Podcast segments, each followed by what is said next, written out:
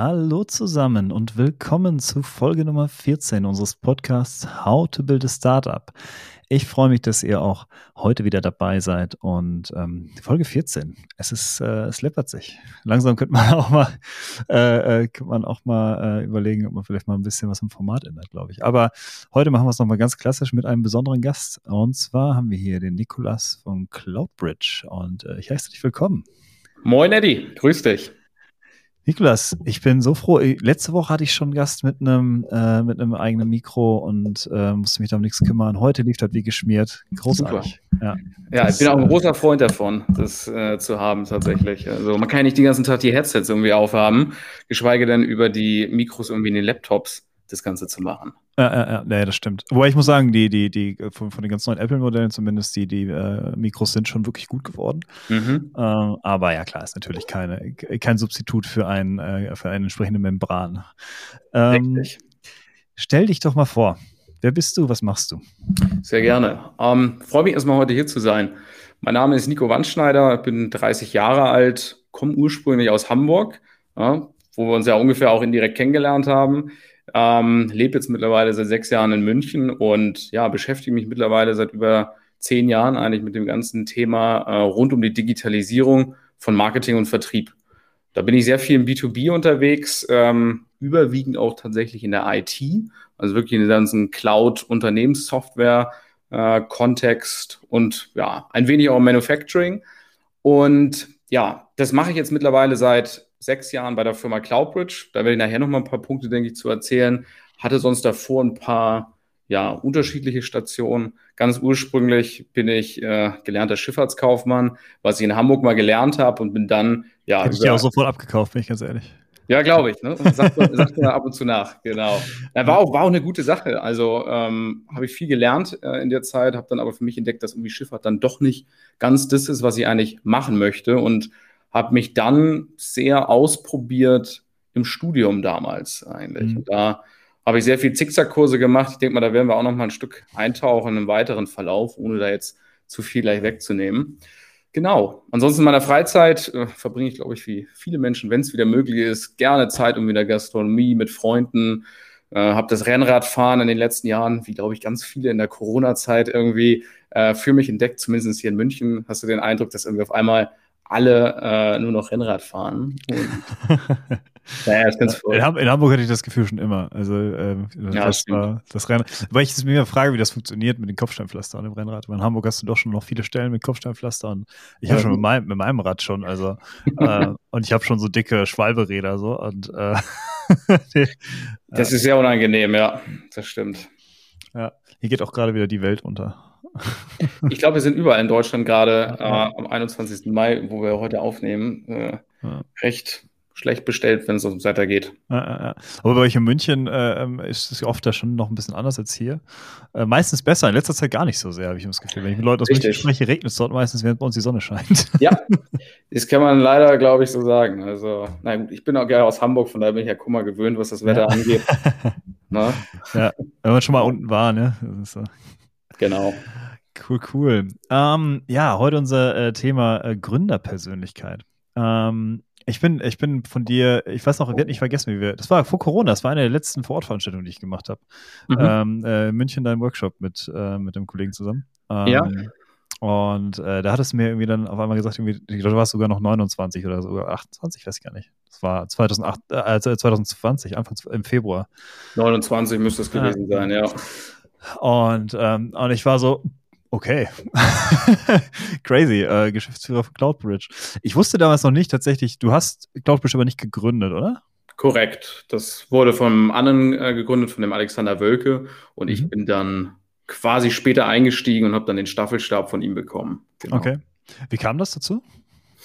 Das war äh, letztendlich ein ganz äh, interessanter Zufall eigentlich. Ich bin 2015 bin ich bei Cloudbridge eingestiegen, als ich dann fertig war äh, mit dem Studium und habe dann dort als Consultant erstmal ganz normal gearbeitet und habe schon sehr eng damals äh, mit dem Alex Wölke zusammengearbeitet. Das war so eine Art Mentor-Protégé-Verhältnis, mhm.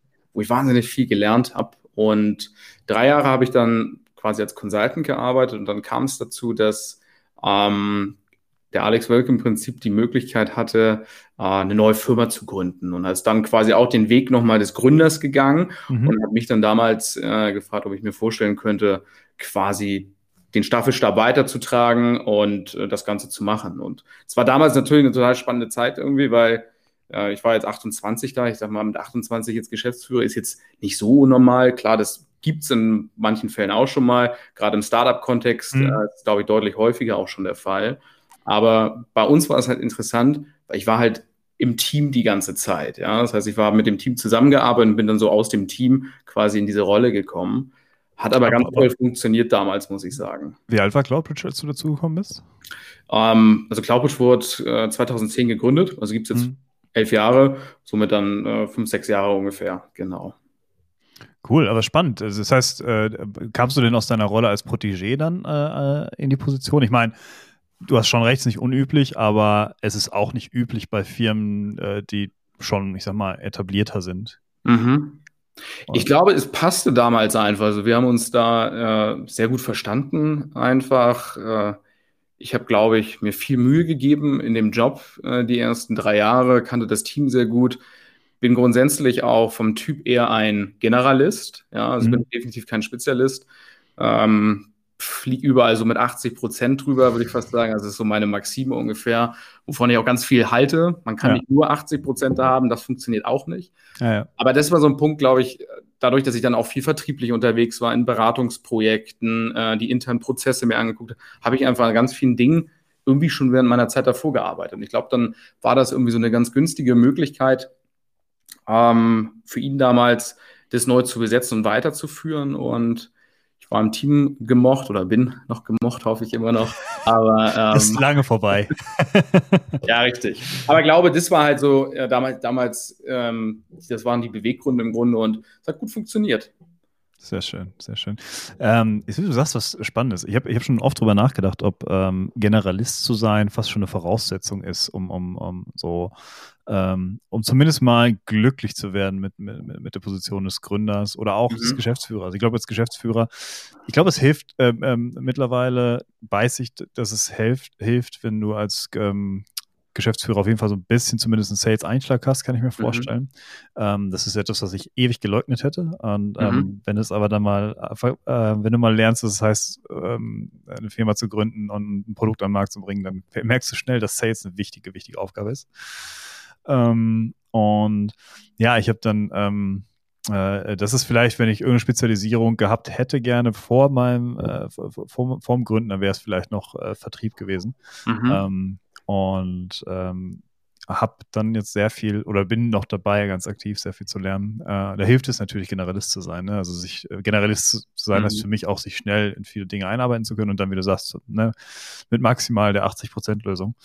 Ähm, und ähm, na, weißt du was, also was du sagst, finde ich total richtig, auch mit dem Vertrieb oder diesem Sales-Ansatz. Aber wenn man sich mal überlegt, Sales ist ja letztendlich nichts anderes als die Fähigkeit, wenn man es gut kann, richtig zuzuhören. Menschen zuzuhören und auf diese einzugehen in einer gewissen Art und Weise. Und das ist aus meiner Sicht auch eine wahnsinnig wichtige Eigenschaft, äh, wenn es um Gründen geht oder um Leadership oder um all diese mhm. Themen, dass du ein sehr waches Ohr hast, einerseits natürlich auf dem Markt, aber auch zu deinen Kollegen und Kolleginnen, mit denen du zusammenarbeitest und auf deren Bedürfnisse eingehst. Mhm. Von daher halte ich das auch eine Fähigkeit eines guten Vertriebsmitarbeiter oder Mitarbeiterin für wahnsinnig wichtig, auch wenn man gar nicht vielleicht die eigentliche Sales-Tätigkeit ausübt, nach draußen die Produkte oder Services zu vermarkten, aber auch nach innen gerichtet halte ich das für wahnsinnig wichtig und tolle Eigenschaften, die solche Personen mit sich bringen. Mhm. Ja, das stimmt schon, ja.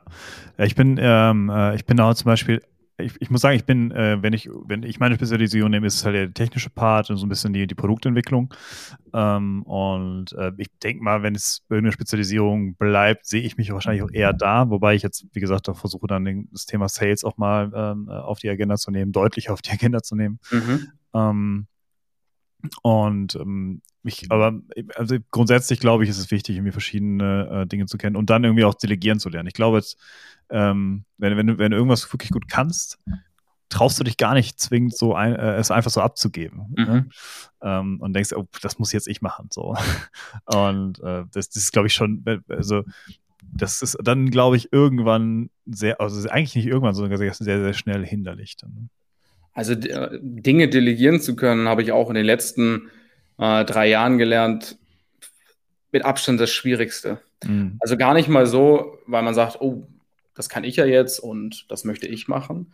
So habe ich zum Beispiel nie gedacht, sondern ich war immer jemand, der super äh, auf Empowerment stand, die Leute befähigen, Dinge abgeben. Aber zu wissen, was muss ich tun, um etwas abzugeben, mhm. wann gebe ich auch ab. Weil man ist sehr geneigt, gerade auch in so einem schnelllebigen Geschäft, wenn du ein Startup bist oder viele Dinge hast und in diesem ganzen Multitasking auch bist, dass man überlegt, ach, bevor ich das jetzt brief oder das mit dem Eddie jetzt gebe, dann mache ich das eben selber. Ja, ja, ganz da fängt, genau. aber, da fängt ja. aber so ein Teufelskreislauf ja, einfach an, wenn man das macht. Und man muss sich teilweise wirklich da selbst ja. konditionieren und sagen, nee, ich mache jetzt mhm. einen Standardprozess für das Thema, für Reisekostenabrechnung, für Forecastplanung, für Sales, für und so weiter. Das dauert zwar erstmal was und dann muss man das aber leben. Und das, das war rückblickend betrachtet einer der wichtigsten Punkte, also zu lernen, was ist notwendig fürs Delegieren und mhm. das gleichzeitige Einführen von Standards irgendwie. Mhm. das ist gerade bei uns gewesen, ähm, Abhängigkeit von einzelnen Schlüsselpersonen, was in der Vergangenheit wahnsinnig stark war und was ich gesagt habe, okay, ich muss aufpassen, wenn man das jetzt weitermacht, dass es nicht quasi so ist, dass eine Company abhängig ist von einzelnen Personen. Gerade mhm. wenn du so eine kleinere Beratung bist, wollte ja nachher noch mal ein bisschen was zu Cloudbridge erzählen, aber vorweggenommen, ein kleines Beratungshaus mit knapp 20 People, ähm, ist es ja so, dass es teilweise sehr auf einzelne Personen ankommt. Und du kannst es schaffen, wenn du probierst, Standards einzuführen. So ein bisschen wie so eine Systemgastronomie. Ja, mhm. das ist mal so ein schöner Satz, der ist mir in meinem Geschäftsleben mal, äh, da bin ich mal drüber gestolpert von einem Geschäftspartner drüber, der mir sagte, eigentlich musst du kleine Beratungshäuser oder mittelgroße Beratungshäuser wie eine Systemgastronomie aufbauen ohne mhm. jetzt die Qualitätseinbußen zu haben. Aber dass du wirklich weißt, wer ist an der Kasse, wer ist da für die Burger zu braten, wer macht die Pommes frites, wer macht das. Und das Gleiche kann man echt auf viele Dinge übertragen. Mhm. Und wenn du dann wirklich in so einem Modus bist, ah, ich mache alles selber und on the fly und wenig Struktur da drin, dann ist das wirklich schwierig. Und wie gesagt, das war eins der größten Learnings oder Dinge, die wir auch umgesetzt haben bei Cloudbridge einfach in den letzten Jahren, dass wir für ganz viele Dinge Standards ohne jetzt bürokratisch oder konzernig zu sein, aber Standards eingeführt haben, Prozesse mit coolen, modernen, neuen Tools, Onboardings machen, mhm. Abrechnung, Sales und das macht es auch neuen äh, Personen, die dort reinkommen bei uns, total einfach, eigentlich schnell so diese Cloudbridge-DNA äh, zu bekommen mhm. und schafft wiederum auch, dass ich mich in vielen Punkten zurückziehen kann, nicht in jedem Projekt drin hänge äh, und noch mitarbeite, sondern einfach ganz viel wirklich vom Team äh, umgesetzt wird. Habt ihr, habt ihr sowas wie, wie so Kernwerte, die du mitgibst? Wir haben, äh, wir haben Leitsätze mhm. bei uns. Wir haben fünf Leitsätze, die so das ungefähr, war das Wort, was ich gesucht habe, glaube ich. Ja. Genau, sinngemäß sein, ne? dass wir ja. stets lösungsorientiert sind, dass wir den Kunden quasi an die Hand nehmen, dass wir kein typischer Dienstleister sind, sondern Partner vom Kunden, mhm. dass wir unternehmerisches Denken handeln oder nach unternehmerischem äh, Denken handeln und stets proaktiv sind. Das sind so fünf Leitsätze, ähm, wo wir auch wirklich probieren, nicht nur, dass sie in der PowerPoint-Slide stehen, sondern dass wir die auch zum Leben erwecken. Ja. das ist eigentlich auch ganz cool, weil wir nutzen es bei uns im Grunde so, dass wir wirklich sagen, also wir leben eine extrem gute Feedback-Kultur, ganz schnelles Feedback. Ähm, hilft auch dabei, dass wir alle ein recht junges Team einfach noch sind, wo das auch gewollt wird, natürlich. Aber dass wir sehr probieren, auf diese, ähm, auf diesen Leitsätzen Feedback aufzubauen. Also nach dem Motto, hey, war das gerade proaktiv oder war das lösungsorientiert? Und dass man da quasi probiert, so ein bisschen diese Werte mit Handlungsempfehlungen äh, gleichzusetzen. Hm. Naja, spannend.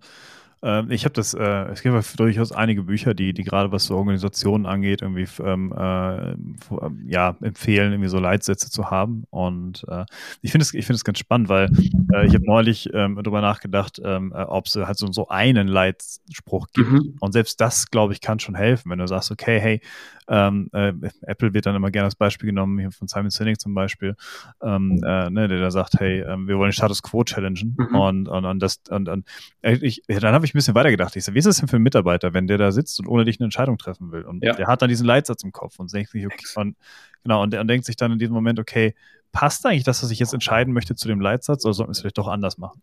Ähm, oder sollten wir es dann, weil es zum Leitsatz passt, genau so machen? Und ich glaube, das kann, glaube ich, dem ganzen, der ganzen Unternehmenskultur schon, schon immens helfen. Genau, weil das ist ja genau das, was man auch triggern möchte. Also einerseits, klar, möchtest du qualitatives Feedback geben, wo sich jemand auch orientieren kann. Auf der anderen Seite hast du auch nicht immer die Möglichkeit zu fragen. Das ist nämlich auch spannend gewesen, haben wir jetzt in der ganzen Corona-Zeit gemerkt, wo wir, wir alle ins Homeoffice sind und du nicht mehr einfach rechts mal ins Büro gehen kannst, mhm. linke Tür und fragen kannst, wie ist denn das? Klar, du kannst heute chatten und äh, die Calls machen, aber trotzdem hast du nicht so diese Resonanz eigentlich wie im, im Büro. Und da haben wir uns auch gesagt, was können wir denn tun, um so ein Toolset eigentlich den ganzen Kollegen und Kolleginnen an die Hand zu geben, gerade die neuen auch, damit die sich an sowas orientieren können. Und genau wie du sagst, ne? Mhm. wenn ich selber mir die Sätze durchgehe und sage, hey, yo, das, was ich gerade tue, ist nach den Leitsätzen oder nach unseren Werten in einer gewissen Weise, dann go for it. Mhm. Da wird auch niemand was sagen, weil das ist ja genau das, was man im Prinzip möchte oder was in einer gewissen Weise auch so bisschen Modern Leadership irgendwie ausmacht. Diese Empowerment, Fehlerkultur, ähm, die Dinge einfach tun. Das sind, glaube ich, so ganz wichtige Aspekte dafür. Ja, auf jeden Fall. Schön. Glaubst du, dass es eine Gründerpersönlichkeit gibt? Also jemand, der irgendwie von der, von der Persönlichkeit, äh, Struktur schon, schon äh, potenziell gut geeignet ist zum Gründer? Schwierige Frage. Also also ich glaube, es gibt nicht die eine Gründerpersönlichkeit, dass man sagt, okay, das sind die zwei, drei Charaktereigenschaften oder Dinge, äh, die du brauchst. Zumal es ja häufig auch so ist, dass man im Team gründet. Ja, das heißt, man, mhm. man ergänzt sich in einer gewissen ja. Weise, wobei es natürlich auch Einzelgründer gibt. Also ich glaube manchmal, nicht, un, manchmal unfreiwillig. Manchmal, ja, manchmal unfreiwillig, äh, genau. Ja. ähm, sind das natürlich Punkte, aber ich glaube nicht, dass es die spezielle Gründerpersönlichkeit gibt. Äh, ich glaube, du kannst als absoluter Spezialist oder Nerd für ein Thema echt ein cooles Product, eine Solution bauen und dann an Leute mit quasi Gehör für diese Idee kommen und das Ganze wird groß. Ich glaube, auf der anderen Seite, du kannst auch als echter Generalist irgendwie ähm, mit einer groben Idee und weißt, wie du die richtigen Leute an einen Tisch bringst, eine coole Idee zum Fliegen bringen. Von daher glaube ich das nicht. Ich glaube, es gibt so ein paar Charaktereigenschaften, wenn ich jetzt so mal auf mich betrachte, ich würde mich, weiß jetzt nicht, ob ich von mir als einer Gründerpersönlichkeit sprechen würde, aber jetzt aus der Erfahrung von, von Cloudbridge und ähm, dem neuen Startup, was ich gegründet habe, da kommen wir nachher, denke ich, auch noch mal kurz zu sprechen drauf, ähm, sind es so vielleicht zwei, drei Dinge, die ich gelernt habe. Das eine ist, eine gewisse Widerstandsfähigkeit zu haben. Also das ist, glaube ich, wichtig. Ich sag mal, ich glaube, äh, Neudeutsch sagt man jetzt Resilienz. Ist ja auch über eine Munde. Sag mal, das ist ein schönes Wort. Ja, ja, ist es auch. Aber, aber das ist, glaube ich, wirklich, oder wenn man auch sagt, Frustrat so Frustrationstoleranz wirklich viel lieber. Ja, ja, aber es ist wichtig. Und das ist wirklich wichtig, ähm, Rückschläge ertragen zu können, sie auch, so doof das klingt, als, als Learning zu nehmen in einer gewissen Weise. Ich glaube, das ist auch was vielen teilweise mal schwer fällt, mhm. aber was ich total wichtig finde. Fleiß ist tatsächlich auch etwas, was ich sehe. Ich glaube nicht, dass man gründen kann äh, oder erfolgreicher Entrepreneur sein kann, wenn man nicht in einer gewissen Art fleißig ist. Absolut. Ja. Also, wie, wie, wie, wie, wie sagte Bill Gates noch zu seinen Anfängen so? Ähm, ich habe gecodet und ich habe geschlafen. Ja. Heute ist es. Ja. Äh, und es ist, es ist so. Und, ähm, äh, ich glaube, meine, meine, meine, den, die mir nahestehenden Personen können, können da ein Lied von singen. Ähm, es ist wirklich äh, eine, eine, hohe, hohe Workload, die da, die da zusammenkommt. Ja. Ja, der, klar, muss man auch mal ein bisschen logisch auf sich selbst aufpassen, ne? dass ja. man da äh, nicht zu viel macht. Aber Fleiß muss jetzt ja nicht ins absolute Extrem ausarten, aber Fleiß, also Widerstandsfähigkeit, fleißig sein. Ähm, wenn man das Ganze noch mit irgendwie einem Pragmatismus äh, verbindet, also diesen 80%-Ansatz. Mhm. Das waren so Dinge, an die ich mich gehalten habe, ähm, die ich in einer gewissen Weise so meinem Umfeld gelernt habe, die man auch mal gelesen hat, die aber auch irgendwie meinem Naturell entsprechen. Mhm. Mit denen bin ich tatsächlich echt ganz gut gefahren, ähm, was jetzt so die Vergangenheit angeht und würde von daher nicht sagen, dass das die Eigenschaften sind der Gründerpersönlichkeit, aber das sind gewisse Dinge, glaube ich, die helfen. Die helfen ja, auf jeden Fall.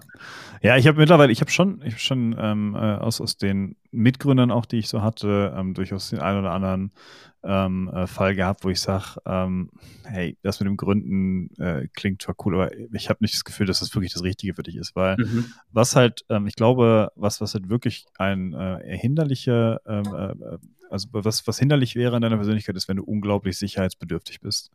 Ähm, äh, ich glaube, ich glaube, so ein hohes Sicherheitsbedürfnis, wenn du das mitbringst, dann ist Startup wirklich schwierig, weil ja. es ungewiss ist und das über Jahre. Ähm, Und ähm, ich glaube, das, das ist so das Einzige, was mir einfällt, was wirklich hinderlich sein könnte.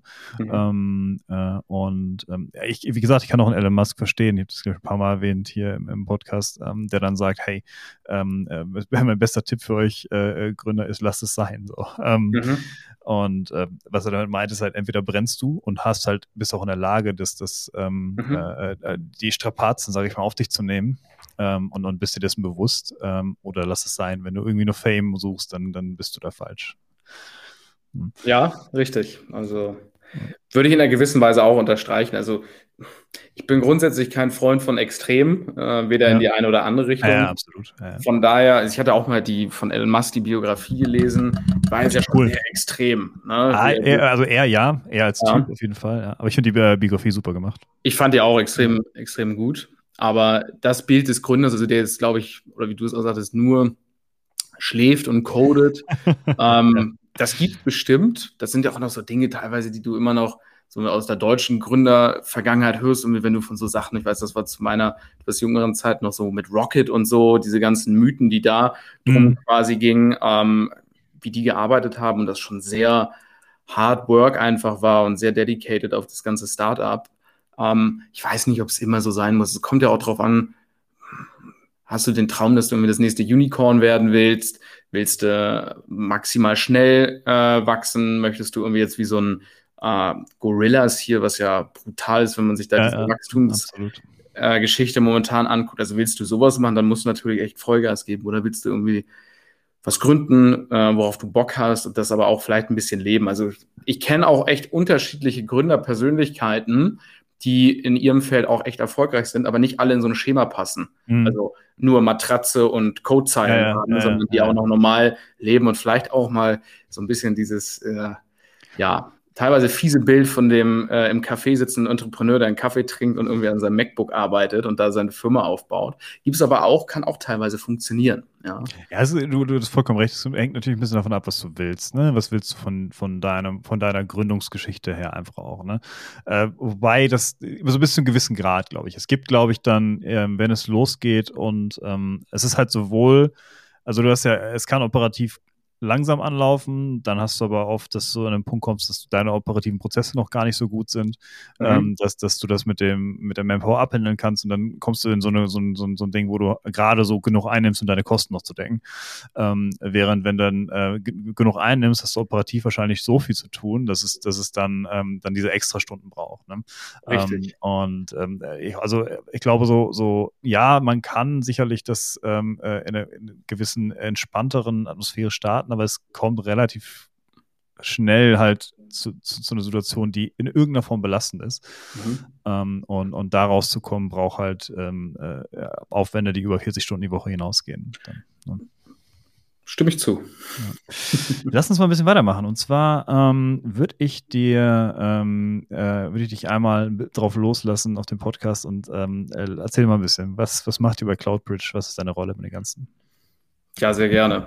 Also wie ich das äh, eingangs schon erwähnt hatte, beschäftige ich mich selber jetzt seit über zehn Jahren mit dem Thema Digitalisierung, Marketing und Vertrieb. Und das war von daher ein recht logischer Schritt, als ich zu Cloudbridge kam, dass das ganze Thema dort weitergeht. Bedeutet, ähm, wir sind ein kleines Beratungshaus mit knapp 20 People am Standort München ähm, und ja, beschäftigen uns mit allen Fragestellungen rund um diese Digitalisierung ähm, von Marketing und Vertrieb im B2B.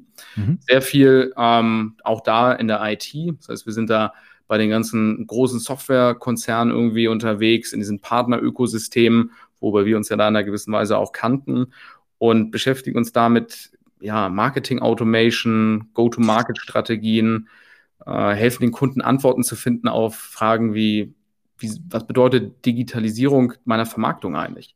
Mhm. Ja, also Marketing gibt es das ganze Thema jetzt schon eine ganze Weile, die letzten Jahre. Ähm, trotzdem haben es viele noch nicht so richtig gemacht. Jetzt mit Covid merken wir viele, uff, wie kriege ich denn eigentlich mein Neugeschäft rein, meine Lead-Generierung, all die Themen, wenn mhm. klassische People-Sales, wie in der Vergangenheit war, eigentlich gar nicht mehr so da ist. Und da kommen ganz viele, also wir merken jetzt seit letztem Jahr einen super starken Anstieg der Anfragen einfach, mhm. was all diese Themen angeht wo es wirklich glaub, um glaub, glaubst, glaubst du, dass der Generationenwechsel äh, in den Führungsetagen da auch eine Rolle spielt? Also fernab von Covid? kann begünstigend wirken. Ich sehe jetzt noch nicht so viel Generationswechsel. Ähm, wenn ich jetzt in den letzten sechs Jahren mal zurückblicke bei den Kunden, bei denen ich jetzt unterwegs war, wo man auch immer wieder vorbeischneit, sind es eigentlich immer noch dieselben Personen, die dort mhm. sitzen. Aber die Einstellung zu vielen Themen hat sich geändert. Okay. Ne? Beispiel, als ich angefangen habe bei, bei Cloudbridge und wir waren viel im Mittelstand unterwegs, ähm, haben wir, habe ich viel mit Geschäftsführern dort auch vom Mittelstand gesprochen und da ging es dann auch um Themen Marketing Automation, Social Media Marketing. Ja, warum brauche ich das denn? Ja, als mhm. Manufacturing Company oder als mittelständischer äh, Softwarehersteller in diesem Umfeld. Es war noch nicht so dieses, okay, warum brauche ich das? Das ist seit drei Jahren eigentlich gar nicht mehr der Fall, sondern du redest eigentlich nur noch, wie mache ich das? Mhm. Also, dass ich das brauche und die Notwendigkeit ist klar. Ähm, und die Frage ist eigentlich eher, wie mache ich das Ganze? Und ja, spannend. Was jetzt noch spannend ist seit, äh, seit Covid, also seit einem Jahr, äh, was wir merken, ist neben dem Anstieg dieser Anfragen, dass es deutlich strategischer wird. Also da, wo Kunden in der Vergangenheit eher vielleicht noch taktisch über das Thema Digitalisierung, Marketing, Vertrieb nachgedacht haben, also ne, wir machen mal eine Digitalisierungskampagne, wir machen mal ein paar Pilotprojektchen, äh, ist es jetzt eher so, dass man sagt, okay, wie wie sollte mein Plan für die nächsten zwölf Monate aussehen? Also was für Systeme muss ich implementieren? Welche strategischen Fragestellungen muss ich machen? Wie baue ich mein Go-to-Market? Wie digitalisiere ich meinen Vertrieb? Riesenthema, was jetzt weiter zukommen wird, ne? weil der Vertrieb hat einen richtigen Rückstand, was Digitalisierung angeht. Marketing beschäftigt sich mittlerweile schon seit fünf, sechs Jahren echt viel mit dem Thema Digital. Wie gesagt, Marketing Automation und die ganzen Themen. Vertrieb noch nicht so sonderlich stark nach mhm. meiner Einschätzung. Und diese stehen jetzt echt da und überlegen, was heißt denn für mich eigentlich virtuelles Verkaufen, mhm. Virtual Selling, was man ja überall momentan auch draußen liest, wenn man mal die Analystenhäuser guckt oder dort spricht. Und da bin ich mal sehr gespannt, was da noch passiert die nächsten Jahre. Spannender Begriff tatsächlich, habe ich noch gar nicht so sehr in dem Kontext äh, gehört, aber Virtual Selling ist natürlich genau mein mhm. äh, Thema am Ende. Richtig, ja, klar. Ja, ähm, äh, ich gehe, ich versuche hier eine virtuelle Alternative zu dem äh, People Sales von, von früher irgendwie zu, zu schaffen und, und zu erarbeiten. Das ist nichts, was, was, was man sich einfach ausdenkt und dann startet, sondern äh, was man, was man durch Probieren rausfindet. Ähm, und ähm, äh, was, was ist für dich Virtual Sales? Was, was, was, äh, was, was wären so die Eckpunkte dessen? Mhm. Also grundsätzlich ist ja die Frage, wenn man sich anguckt, also ich gucke jetzt sehr stark aus einer B2B-Brille. Ja, mhm. bei B2C haben wir das eh schon länger mit Amazon und den ganzen Dingen, aber wenn wir mal auf B2B gucken und überlegen im Softwareumfeld etc., wenn man dort Leistungen und äh, Services verkauft, dann hat man die Lead-Generierung meistens über das Marketing, man hat die klassischen äh, Aspekte wie Lead Generation, über Landing-Pages, über LinkedIn, über Google Ads, also über verschiedenste Möglichkeiten. Ähm, wenn diese Leads jetzt weiterentwickelt werden und irgendwann in das Stadium kommt, dass sie ein Interesse haben oder häufiger bei uns angeklopft haben, quasi virtuell, dann geht es ja üblicherweise so, dass es in den Vertrieb geht. Ja, und dann mhm. haben viele Organisationen Inside Sales oder in Sales, das heißt, da kommt irgendwann das Lead hin, der schnappt sich das und probiert die Kontaktanbahnung zu machen. Mhm. Und in der Vergangenheit hat man das jetzt ja gerade viel auch im B2B-Umfeld so gemacht, dass man klar vielleicht mal einen Call gemacht hat, aber man hat sie auch relativ schnell probiert zu treffen in irgendeiner Art und Weise. Ja, mhm. ähm, auf Messen Besuche gemacht, Vorstellungen, Termine und so. Workshop gemacht, die Dinge. Und das ist ja was eigentlich weggefallen ist, mehr oder weniger. Das wird ganz, wiederkommen. Das ist ganz lustig übrigens, dass du das sagst. Wir haben nämlich dieses Terminbuchen, was du früher gemacht hast auf Messen. Mhm. In der allerersten Plattformversion hatten wir das mit drin. Wir hatten ein komplett eigenes Terminbuchungsding à la Calendly bei uns eingebaut. Ja. Und Heidenaufwand haben wir nach der ersten Veranstaltung rausgeschmissen. Ähm Glaube ich. äh, weil, und das ist halt auch was, was ich, was ich auch mal versuche, bei, bei digitalen Events auch meinen Kunden zu verklickern, ähm, äh, ist, hey Leute, wir, ist vorbei das Alte müssen wir jetzt mal ad acta legen und wir ja. müssen jetzt mal gucken, ähm, äh, dass, dass, wir, dass wir das in 2021 reinholen.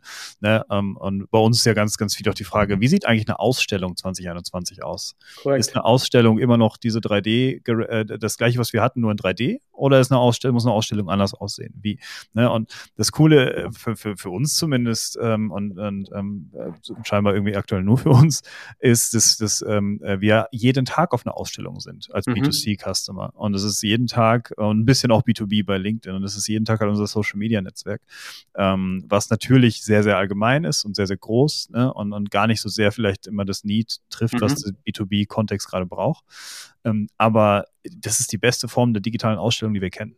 Ja, Absolut. Und, ja. Und ich glaube auch, wenn du das, wenn du die Punkte nimmst und du sagst es, ich glaube, es ist nicht der einfache Weg, nur einfache Messeformate einfach quasi zu digitalisieren, sondern du sagst auch weiterzudenken und vielleicht Dinge, die man früher gemacht hat, nicht zu digitalisieren. Ja. Hm. Und ich glaube, gerade in dem Kontext, ja, es wird immer noch Sales geben.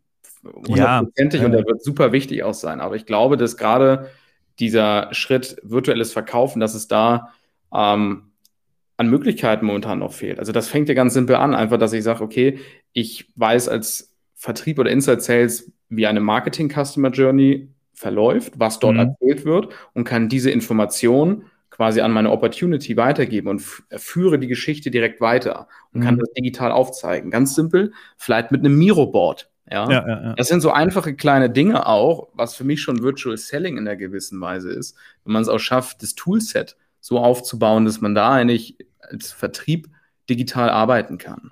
Was ich überlegt habe, ist tatsächlich in, in Calls, ich habe ja jedes Gerät, wo ich für Kanäle umschalten kann. Ähm, mhm. Und, und ähm, ich könnte theoretisch auch einfach mein iPad mal anschließen und dann äh, das dazuschalten in einem Kontext wie hier mhm. ähm, ähm, und äh, könnte dann im, im Call auch was aufmalen. Ne? Einfach mal auch handschriftlich cool. was aufmalen. Ne? Ähm, äh, das, äh, das sind so Dinge, äh, wo ich, wo ich schon drüber nachdenke. Ich überlege auch natürlich, weiß fast, was ich denke für fast nichts anderes nach, so wie kann, wie können wir diesen virtuellen Sales ähm, auf, auf, auf Plattformen halt auch äh, oder im, im Digitalen halt noch besser machen. Ja, ist ganz cool. Ich bin gespannt. Wir haben jetzt ein neues Feature für, für die, für die kommende Fashion Week, mhm. ähm, dass äh, du siehst, wer auf deinem, äh, wer auf deinem Ausstellerprofil drauf ist in Echtzeit. Mhm. Und ähm, äh, ich bin, ich bin aber immer noch unschlüssig, ob ich will, dass die Leute angeschrieben werden können. Da, da, da hadere ich noch ein bisschen mit mir selbst, weil mhm. ich glaube nämlich, dass, dass, dass bei, gerade bei Online-Events sich die Demografie halt wandelt, der Leute, mhm. die da sind. Wenn du vorher vielleicht Leute drauf hast, die halt gerade diesen Vertrieb gelebt haben und dann auf diese Messe gefahren sind, das so deren Ding war, hast du heute wahrscheinlich deutlich introvertiertere mhm. Leute, die gar nicht unbedingt angesprochen werden.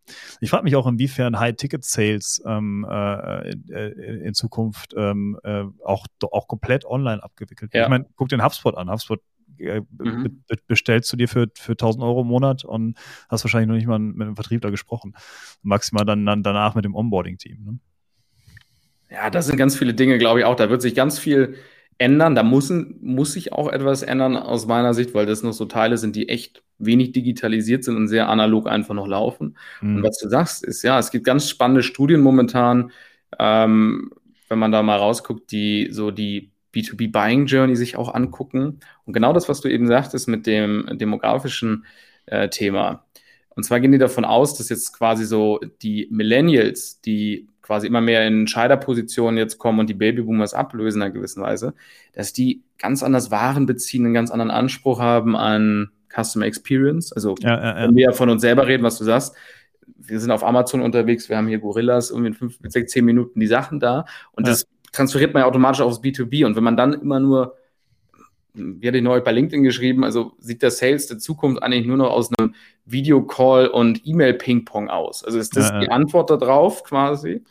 Und das sind, glaube ich, ganz spannende Dinge, die da einfach passieren. Und man sieht auch, was ist das mit Introvertierter, eine höhere Skepsis gegenüber klassischem Sales. Mhm. Also, wie man das früher kannte, vielleicht so in der Modeboutique oder so, wo man ja, kaum ja. reingetreten ist, sich einen Pullover angeguckt hat, jemand steht hinter einem und atmet einem so in den Nacken quasi. Ja, ja. Und, ähm, Wobei ich, ich persönlich habe das mal geschätzt. Ich, ich, sag, ich, ich, ich mhm. schätze mhm. das immer in dem Bereich, wo ich mich selber nicht auskenne. Aber in dem mhm. App Store braucht mich keiner ansprechen. Ja, ja. das war so ein bisschen beim Vergleich. äh, ähm, cool. Weil, weil, äh, ja, wir sind mal, ich das bei, bei technischen Geschichten weiß ich meistens sehr, sehr wohl, was ich mir da kaufe. Da brauche ich nicht noch irgendwie 16, mhm. äh, 16 Berater, die mir das erklären. Was anderes ist so bei, bei Kameradingen, wo ich, wo ich zwar Firmen bin, aber äh, da schon nochmal irgendwie mir, mir auch eine Meinung zu einhole. Äh, und wie gesagt, neulich Büromöbel gekauft, da war ich froh, dass ich, äh, dass, dass ich da irgendwen hatte, der mir das erklärt hat, weil ich keine Ahnung und ich habe eigentlich gesagt auch keine Lust, mich da einzuarbeiten. Ja. Er liegt aber auch ein bisschen daran, wenn jemand mir ein vernünftiges Pamphlet hingelegt hätte, mit sagen, hey, das, das übrigens, das ist die richtige Sitzposition, ähm, das hast du von einem höhenverstellbaren Tisch irgendwie mit drei Folien beschrieben, ne? Man, zumindest mhm. mal so die Key Facts. Man hätte mir dann gesagt, die Tische sind für die, die und die Größe und, und, ne? Äh, und, ähm, und dann hätte ich mutmaßlich äh, online gekauft. Mhm. Aber das gab es halt so in der Form nicht. Und dann äh, habe ich mich dann doch beraten lassen.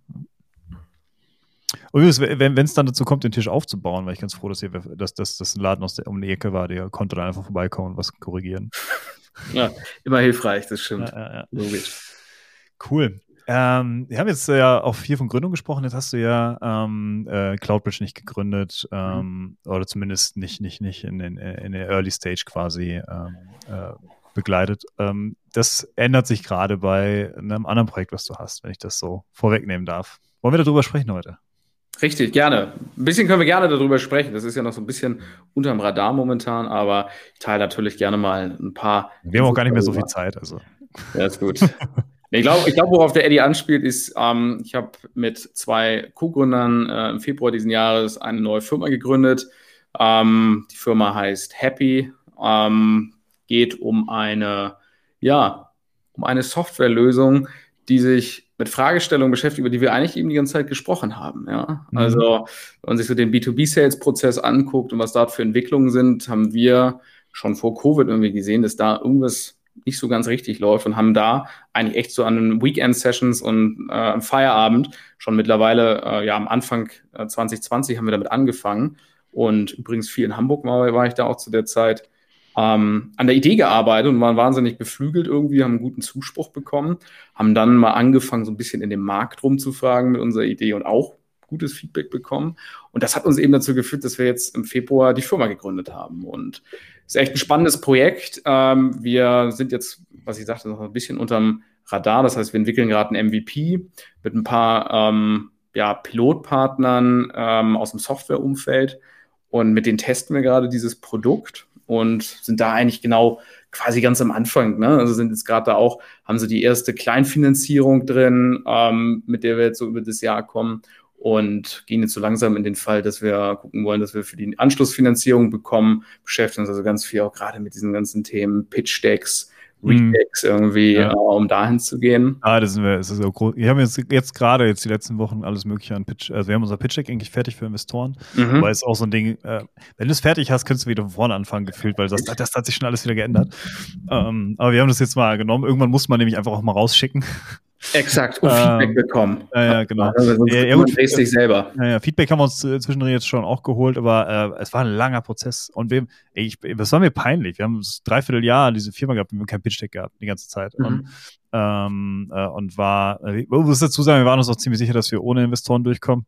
Mhm. Ähm, ähm, mittlerweile muss ich jetzt ehrlich sagen, hat Fremdkapital schon was für sich. Mhm. Ähm, äh, klar, du gibst ein bisschen was ab von der Firma und alles, aber am Ende gibt es hier äh, im besten Fall natürlich ähm, äh, deutlich mehr Handlungsspielraum.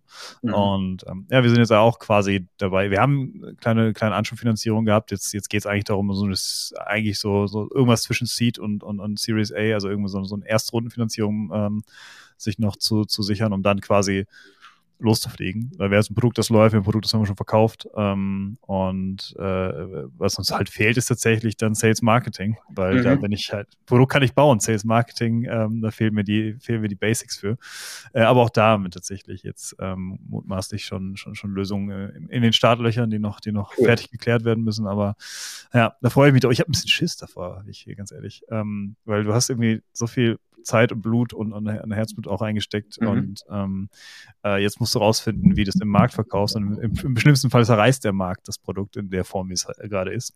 Und dann muss, ähm, muss halt äh, wieder zusammengebaut werden. Ähm, du, davon kannst du, ich glaube, davon kannst du auch ausgehen. Also mhm. Wenn du jetzt nicht, glaube ich, so eine Gründerpersönlichkeit bist und schon echt einen Track Record hast, sodass die Leute dir blind vertrauen und dir irgendwie Geld geben, mhm. ist, glaube ich, recht normal, dass man da auch einen gewissen Gegenwind bekommt. Also ja, auch da trifft wieder das Thema Widerstandsfähigkeit und ich glaube, sich da nicht gleich entmutigen lassen, total zu, sondern ja. Ja, von zehn Leuten, die du fragst, finden das vielleicht acht Käse oder verstehen das nicht ganz richtig. Mhm. Aber zwei gefällt das kann total ausreichen, einfach schon. Ja, ja, absolut. Ich habe auch, ich habe auch, ähm, ähm, also wenn man, wenn man, wenn man die, die geringe Kostenstruktur, die, die, die man äh, hat, wenn man alle modernen Technologien irgendwie ausschöpft und mhm. äh, dann muss man sagen, äh, im Softwarebereich gibt es unglaublich viele Startup-Hilfen und, und, und Startup-Guthaben bei, bei, bei den Cloud-Anbietern und so weiter und so fort. Das ist wirklich eine riesige Bandbreite. Ähm, und äh, wo man quasi seine, seine Infrastruktur für, für, für lau ja. Äh, laufen lassen kann, zumindest mal die ersten zwölf Monate. Ähm, und da, da, muss ich sagen, das ist schon sehr, sehr cool. Ich habe da jetzt gerade auch in den letzten Monaten sehr, sehr viel in Anspruch genommen, auch ähm, mhm. Ähm, da hilft es übrigens äh, für, für die Gründer da draußen, die drüber nachdenken, in einem Accelerator mitzumachen. Yep. Die haben oft direkten Zugang zu sowas. Also da, da das hilft, das hilft ungemein, wirklich, ähm, sich da mal, ähm, sich da mal so ein bisschen ähm, äh, ja, Unterstützung zu holen und auch das mit Rat und Tat zur Seite stehen. Ne? Wenn man über die mhm. Accelerator selber, ich glaube, es gibt da auch schwarze Schafe bei, aber zumindest ähm, äh, den, den, Next Commerce Accelerator, wo wir drin waren, ähm, der auch zu äh, auch bundesweit bekannt ist, der, da muss ich sagen, ähm, finde ich, äh, waren wir sehr, sehr gut aufgehoben. Und ähm, wie gesagt, du kriegst halt Zugang zu den Perks. Wenn, wenn du es vernünftig machst, ein Pitch Deck hast, alles kriegst du auch Zugang zu Investoren. Ähm, alles Dinge, die gerade jetzt in Covid, mhm. Wenn du das Adressbuch nicht hattest und die Veranstaltung nicht, nicht waren für, für Investoren, war das echt, ist das echt, echt mies, ne? Ja, da muss man schon kreativ sein, aber das sind, wie gesagt, genau solche Dinge, die du ansprichst. Auch das machen wir ähm, einerseits über Netzwerk, andererseits echt über normale Accelerator Accelerators, die es draußen gibt, oder da probieren irgendwie Connection zu bekommen. Ja. Mhm. Ja. Aber ich habe auch das Gefühl momentan, also ich weiß nicht, ob es einfach ist, dass ich mich momentan mehr mit der Gründerszene noch beschäftige, aber ich habe das Gefühl, dass A, wahnsinnig viel Geld im Markt irgendwie ist. Mhm. Also du hörst dauernd von irgendwelchen es wurde viel zurückgehalten, glaube ich. Also es wurde viel zurückgehalten, mhm. weil niemand wusste, was, was, was kommt. Und äh, jetzt haben die aber natürlich Druck. Also gerade die, die, die, so ein kurzer Exkurs von, von mir, der wirklich Laie ist an der Stelle. Ähm, wenn, wenn dir ein, ein VC, also ein Venture Capitalist, ähm, Geld gibt, will er das deutlich vermehren. Ähm, und er macht das mit ganz vielen wie dir und äh, in der Hoffnung, dass irgendwo mal äh, ein größerer hängen bleibt und um damit sein, dann wieder auf seine Rendite zu kommen, die er seinen Kunden versprochen hat. Äh, und natürlich sich selber den Kram daraus zu nehmen. So mal so jetzt ganz kurz passen. Das ist deutlich komplexer, als ich es jetzt erklärt habe, aber ähm, und entsprechend sind die gezwungen, ihr Geld auch loszuwerden. Ne? Und, und äh, weil, weil es hilft denen nicht auf dem eigenen Konto, sondern äh, die haben das Geld ja gekriegt, um es zu investieren und äh, weil sie dort halt die Investmentprofis sind. Ähm, und ja, äh, entsprechend glaube ich, also das ist sowas, was ich auch mitkriege, dass das die äh, ein Jahr lang wenig gemacht haben, mhm. bis gar nichts und jetzt äh, alle auf einmal Druck haben. Ja, also merkt man schon, finde ich. Aber gut, es ist ja auch klar, wie du sagst. Also, die sitzen auf dem Geld. Es geht alles Vollgas Richtung Digitalisierung. In allen Bereichen wird es digitalisiert. Neue Ideen sprießen dann äh, aus dem Boden. Also, ist es schon verständlich auch. Ne? Von daher, ja. also ich finde es eine ganz spannende Zeit, gerade als, äh, als Gründer so in diesem IT-Tech-Umfeld oder auch aus einer Cloudbridge-Sicht äh, momentan, weil ja, es ist sehr viel Dynamik im Markt. Ja, absolut. Spannend, spannend. Ähm Ah, wie, wie, wie, äh, eine Sache, die ja noch spannend ist, du gründest ja, du bist ja schon Geschäftsführer einer Firma und gründest nebenbei noch ein Unternehmen. Wie, wie kriegst du das alles unter einen Hut? Ja, ja, berechtigte Frage. Ähm, ich bin äh, bei, bei Happy bin ich quasi äh, Gesellschafter und bin jetzt so als Advisor dort tätig. Das heißt, mein einer Co-Gründer, der Felix, der ist äh, Geschäftsführer, operativer Geschäftsführer und der Thomas, der andere Co-Founder von uns, der ist auch der, im Grunde als Advisor dort tätig. Und das funktioniert tatsächlich sehr gut, ja. Dadurch, dass, äh, ich sag mal, da gewisse Synergien mit einer Cloudbridge zusammen sind, ja, und wir auch sagen können, okay, das, was wir damit happy machen, ist auch gut für eine Cloudbridge. Mhm. Äh, eine Portfolioerweiterung ist es für mich ganz gut möglich, auch aus Cloudbridge heraus an Happy zu arbeiten, ja, weil ich es ein bisschen miteinander verbunden habe. Und das kriegt man eigentlich sehr gut unter einen Hut. Der Fokus liegt ganz klar ähm, Daily Business auf, auf CloudBridge. Da haben wir wahnsinnig viel vor noch, wo wir hinwollen. Und äh, bei dem Happy geht jetzt, wie gesagt, der Ramp-Up dort los. Und das lässt sich mhm. echt gut managen. Ich habe neulich auch mal jetzt so die ersten drei, vier Monate eine Bilanz gezogen und habe da eigentlich gesagt, Mensch, das geht schon erstaunlich gut eigentlich, äh, mhm. äh, das ganze Thema. Aber da bin ich wieder bei dem Punkt, den wir am Anfang hatten. Wenn du recht viel Standards irgendwie einführst, eine Organisation hast, auch wenn es eine kleine ist, die einigermaßen gut läuft und äh, die Prozesse dafür hat, hast du auch an manchen Punkten mehr Freiheit. Und das ist mhm. etwas, was ich total merke, äh, momentan, einerseits für Entscheidungen für Cloudbridge, aber auch für ähm, Handlungen irgendwie bei Happy und in dem Umfeld. Bevor irgendwer jetzt falsche Hoffnung kriegt, er hat sich das erarbeitet. Das kommt nicht von heute auf morgen. ja, stimmt, stimmt auch in einer gewissen Weise. Ja. Man muss ja irgendwie ein Pfännchen Glück haben, irgendwie, glaube ich, dabei. Und ich glaube, ja. das, das ist, was vielen abgeht. Ich glaube, viele, viele, die es schaffen, haben irgendwie viel für getan und so, aber ähm, äh, viele übersehen auch und, und äh, dazu komme ich gleich noch, das ist auch zu Recht, dass ganz viel einfach nur Glück ist. Also mhm. es ist ganz, ganz, ganz viel Glück. Äh, und äh, man kann sein Glück provozieren, aber am Ende hilft, ändert das nichts daran. Ne? Also ich meine, bei mir ist es ja jetzt, das ist immer wieder Versuche und, und äh, von Mal zu Mal wird es besser. Das heißt, man, man, kann sich das, das entsprechend auch legen. Aber ob irgendwas wirklich fliegt oder ob du ein Unicorn aller mhm. Gorillas mhm. wirst oder so, ähm, da, da, da, zählen halt viele Faktoren zu. Und das heißt, es macht am Ende Glück. Ich meine, wie viele, wie viele äh, soziale Netzwerke gab es vor Facebook? Richtig. Ja? Ja. Und, und ähm, aber keiner, keiner von denen hatte die mobile äh, Revolution irgendwie bei sich äh, äh in der Hinterhand. Ähm, und, und äh, ja, und das Internet war nicht so zugänglich in den Anfängen, wie es, wie es dann irgendwo später war. Und ähm, äh, Timing ist ja, glaube ich, auch Nummer eins äh, Success. Ähm, ähm, Bullet Point, glaube ich, ne? Also es gibt, äh, gibt so eine Studie auch über 2000 Startups und Timing ist halt Nummer eins. Äh, so. Das heißt, zu jeder Gründung gehört auch unglaublich viel Glück. Und ähm, deswegen, wenn es gut läuft und so, ähm, es liegt bestimmt auch zum großen Teil an euch. Aber habt auch im Hinterkopf, dass viele andere Menschen bei sind. Und du hattest das heute bei LinkedIn gepostet, kann das sein? Irgendwie. Welchen Punkt? Äh, dass das irgendwie ähm, äh, Erfolg äh, auch ähm, äh, den deinem Umfeld zu schreiben ist irgendwie so, so im Entferntesten. Habe ich das nicht bei dir gelesen? Ich weiß gar nicht. Ah, ich glaube, heute nicht, glaube ich, bei mir. Oder bei Cloudbridge. Nein, ja. weiß ich nicht. Ähm, auf jeden Fall, ähm, genau, also ähm, da auch so ein bisschen, und das ist, was ich gelernt habe, mhm. äh, Demut einfach, weil man ist alleine vielleicht wichtig, aber es gehört eine Organisation, um etwas äh, dazu, um etwas Größeres zu schaffen. Deswegen so ein bisschen immer auch, auch die Wertschätzung dann auch gegenüber seinen Kollegen, Mitstreitern, aber auch, auch denjenigen, die dir nicht aktiv im Weg stehen. Also, ne, die, die vielleicht äh, äh, sich das Rechte zu rausnehmen könnten, aber sich zurücknehmen, um, um dir dann eine Luft zum Atmen zu lassen. Ähm, äh, ähm, da, da einfach, einfach dann ja die Wertschätzung gegenüber äh, den Leuten auch halten. Denn ja, am Ende kannst du Glück haben, aber äh, es, selbst wenn du es schaffst, liegt es mutmaßlich nicht nur an dir. Richtig. Ja, was du auch noch gesagt hast, ist eben mit dem, mit dem Glück, stimme ich dir komplett zu und Glück provozieren. Und ich glaube, da kommt auch wieder das zusammen mit dieser Widerstandsfähigkeit, was ich meinte, weil es dauert halt einfach mal ein bisschen. Ne? Du ja, wirst vielleicht nicht gleich in der ersten Woche, dem ersten Monat oder im ersten halben Jahr Glück haben, vielleicht danach. Und wenn du aber einigermaßen Widerstandsfähigkeit äh, beweist und da dran bleibst, dann hast du irgendwann auch mal diesen Lucky Moment vielleicht, mhm. aber dadurch hast du ihn irgendwie provoziert. Und das ist ja auch, sagen wir, in einer gewissen Weise planbar ne? und ist nicht etwas, mhm da ist mir einfach das Unicorn auf den Kopf gefallen jetzt gerade äh, und da ist es, sondern du bist Gab's, in einer gewissen Weise bestimmt auch mal, aber die meisten dieser ja, Fälle ja. sind es nicht. Ja, ja richtig. Spannend. Ähm, zu einem Startup. Zu einem Startup gehört ja auch, ähm, dass man Menschen führt. Ne? Ich habe ja eben von Organisation gesprochen und äh, das ist was, was ich jetzt seit ähm, ja, halben Jahr sehr, sehr intensiv mit, mitbekomme, ähm, halben, dreiviertel Jahr, was es eigentlich heißt. Äh, nicht nur Angestellte, auch externe Dienstleister, die, die aktiv mitarbeiten, ähm, am besten noch auf Stundenbasis, ähm, äh, die halt wirklich durchzuführen und, und mit mhm. denen zu arbeiten. Äh, wobei natürlich ne, ist schon eine andere Beziehung zu einem externen Dienstleister ähm, als, als zu einem, äh, zu einem Mitarbeiter. Ähm, auch arbeitsrechtlich sind das natürlich Differenzen.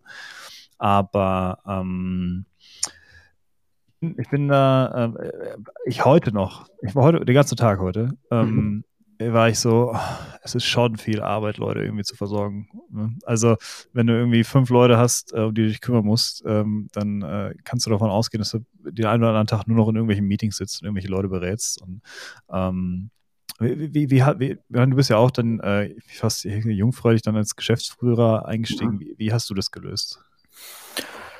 Ja, also so ein bisschen, was du dort ansprichst, äh, ist ja so das Phänomen auch der jüngeren Generation, zu der ich uns beide jetzt einfach auch nochmal dazu zähle, die andere Werte zum Teil hat oder andere ähm, den anderen Faktoren wichtig sind im Geschäftsleben. Ja, es geht nicht mehr nur noch um Geld und Prestige, sondern es geht viel auch irgendwie um sinnstiftende Arbeit. Das sieht man überall, den Purpose, Wertschätzung, ähm, was in diese Richtung zu tun. Also vieles, was man auch so subsumiert unter Modern Work in einer gewissen mhm. Art und Weise.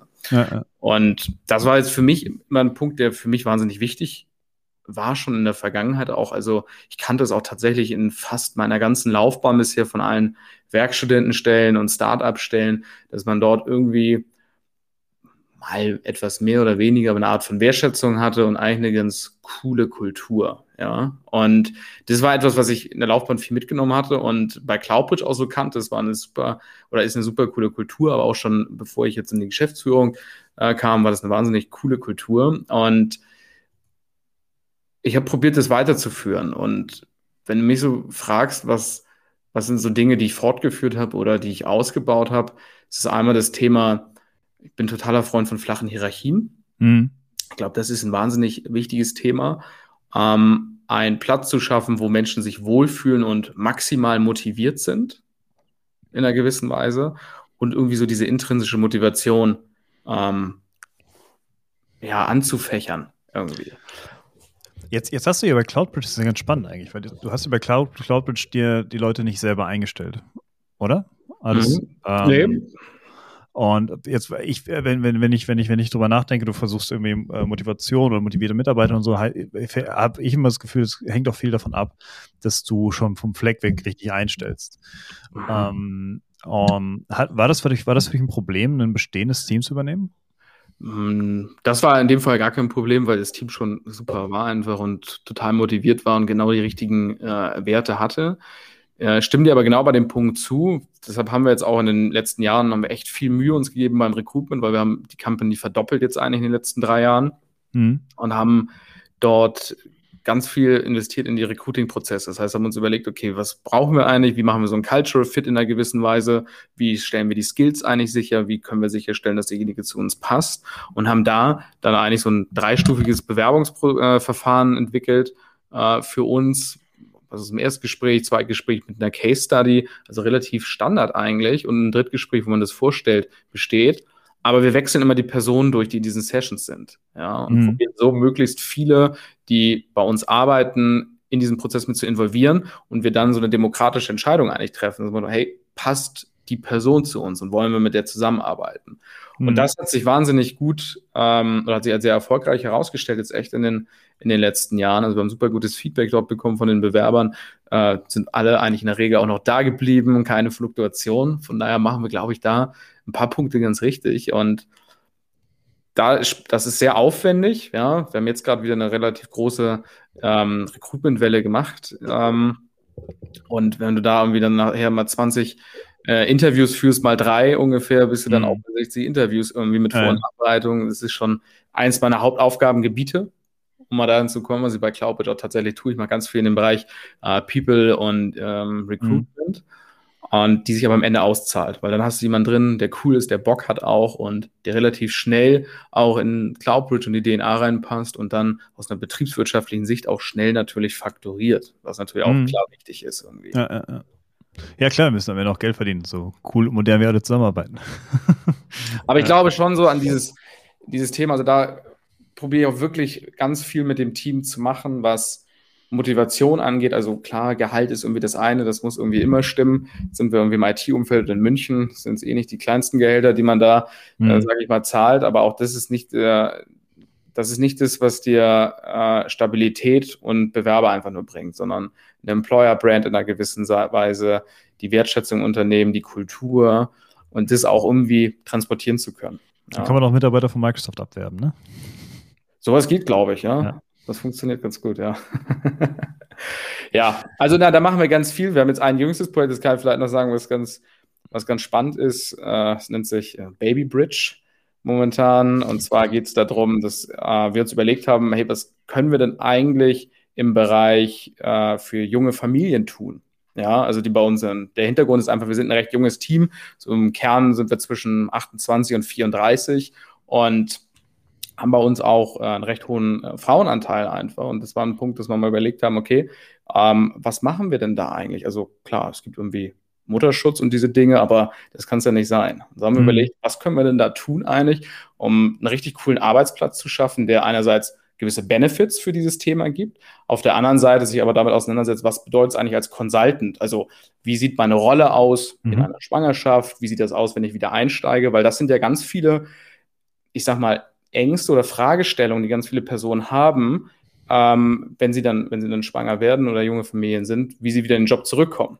Und ich mhm. glaube, da gibt es ganz viele Antworten drauf, wenn man sie nur richtig führt und sich Gedanken damit macht. Ja. Und da sind wir gerade, das ist ein ganz großes Projekt, wo wir auch im ganzen Team dran arbeiten und dann Miro-Boards quasi die Anforderungen sammeln und was würde helfen, was sind Ängste und was können wir als Cloudbridge dafür tun. Neben, wie gesagt, den Benefits, dass wir klare äh, Konzepte entwickeln eigentlich, wie wir das Ganze aufbauen wollen, um so ein richtig cooler Arbeitgeber auch für das Thema zu sein. Ich finde das großartig. Also ähm, äh, Chapeau, also wirklich, wirklich cool. Ähm, Baby Bridge ist ein großartiger Name. Ähm, aber äh, ich habe das, ja, ist gar nicht so lange her, äh, muss nicht mal eine Woche oder was, äh, wo wir mit dem Thema ähm, äh, auch konfrontiert wurde und wir ein bisschen drüber gesprochen haben. Ähm, ich habe dann einen ganz, ganz äh, ähm, äh, fürchterlichen Vergleich gehört äh, von, mhm. von, von äh, wenn, wenn irgendwie eine Frau irgendwie in, in Mutterschaftsurlaub geht, dann ist es wie beim Formel 1 Rennen, wenn du stehen bleibst, dann ist der andere halt zwei Runden vorne. Mhm. Und ich so denke, bitte was? so, ja, ähm, ist mhm. ganz, ganz fürchterlicher Vergleich, ähm, weil ich glaube, das war auch gar nicht so gemeint. Ich glaube, es war eher so, das ist dann halt ein, ein, mhm. ein, ein Wissensdefizit da, faktisch, ähm, was ich verstehen kann, aber es trotzdem, ähm, also wenn, wenn, wenn jetzt alle nur noch auf der Strecke bleiben, dann gibt es am Ende keinen Nachwuchs mehr in 20 Jahren. So. Ja. Ähm, und und äh, deswegen ist dieser Vergleich hinkt vorne und hinten und, und äh, ich finde, es ist halt auch von der Wertschätzung her gegenüber dem. Ich meine, es ist, ich gibt ja Berichte darüber, wenn, wenn Väter in den Vaterschaftsurlaub gehen, mhm. dass sie regelrecht mit Mobbing und Ähnlichem zu kämpfen haben, weil weil, weil halt immer, immer noch diese, diese, also auf mhm. der einen Seite bei Männern immer noch diese, ähm, äh, du musst, du musst mir das Geld verdienen Haltung ist. Und äh, bei Frauen wiederum ist es so, hey, wir haben uns hier diese, diese Rechte jetzt hier erkämpft, also, also gegenfälligst arbeiten, so nach dem Motto. Ähm, und dann einfach um, unterbewusst, dass so ein Druck aufgebaut wird. Und ich fand schon immer, dass ein Arbeitgeber, ich meine, du kriegst ja die Zeit deiner Mitarbeiter.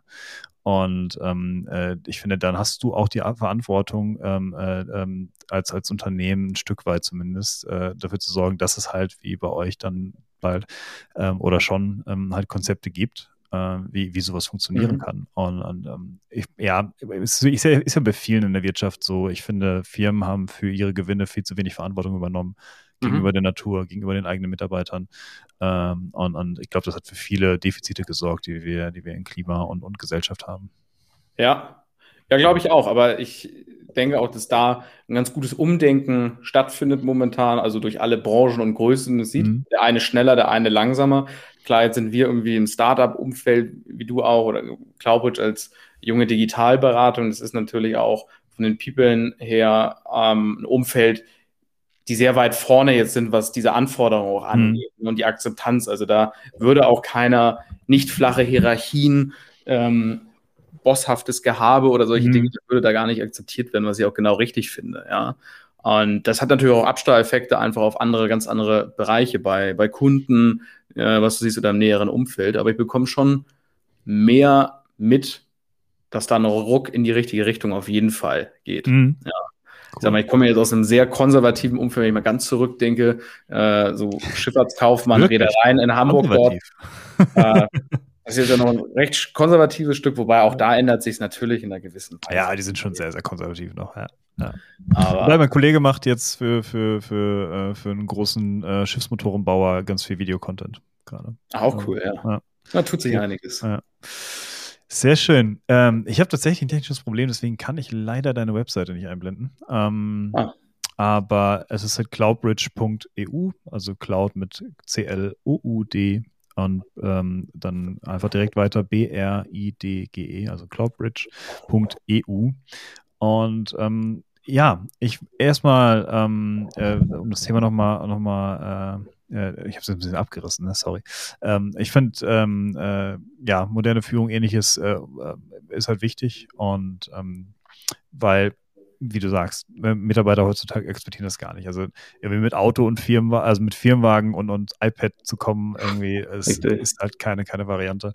Ich, meine, meine, meine, meine äh, neueste Mitarbeiterin hat nicht mal einen Führerschein. Und es ist so, ähm, äh, die, die, die Paradigmen, glaube ich, verschieben sich zu Recht. Ähm, und, und, von daher bin ich, bin ich, da ganz bei dir. Das, äh, ich bin auch gespannt, wo das hinläuft. Und ich bin auch gespannt, wie viel Gegenwehr auch davon kommt, äh, gerade aus konservativen Ecken. Richtig, ähm, ja. Da, äh, ja, aber am Ende, glaube ich, gibt es da keine Alternative zu.